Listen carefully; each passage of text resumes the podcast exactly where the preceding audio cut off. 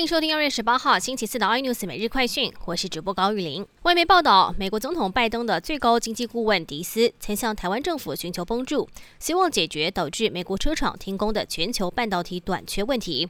迪斯更致函台湾经济部部长王美花，信中表达感谢，感谢他亲自过问为晶片短缺事宜，表达了美国车厂目前的忧虑。社群媒体龙头脸书在十七号宣布，不再允许澳洲媒体和澳洲脸书用户分享或者是查看新闻链接，以回应澳洲政府想要以法规规定脸书等数位平台应该要付费给当地的新闻媒体。而澳洲政府也在今天痛批说，这样子的举动错误了，手法太过粗暴，要重挫脸书的声誉。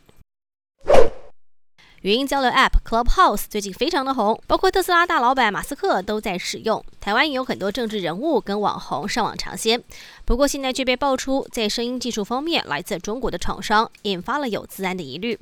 不过专家认为，App 上的资料的确是没有加密，一不小心就会被截取。加上语音系统商跟中国的关系还没有厘清，也提醒大家还是要保护好自己的个资。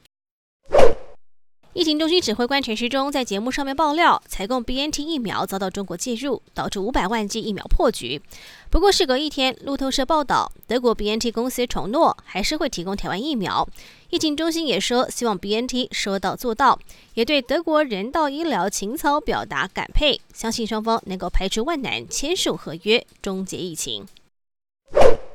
天气消息：今年第一个台风杜鹃已经生成。中央气象局指出，这轻度台风杜鹃未来会持续往菲律宾南部群岛一带移动，下周一二进入南海，对台湾比较没有直接的影响。更多新闻内容，请锁定有线电视八十八 MOD 五零四 iNews 这卷晚报，或上 YouTube 搜寻三零 iNews。感谢台湾最大 Podcast 公司声浪技术支持。您也可以在 Google、Apple、Spotify、KKBox 收听最新 iNews 每日快讯。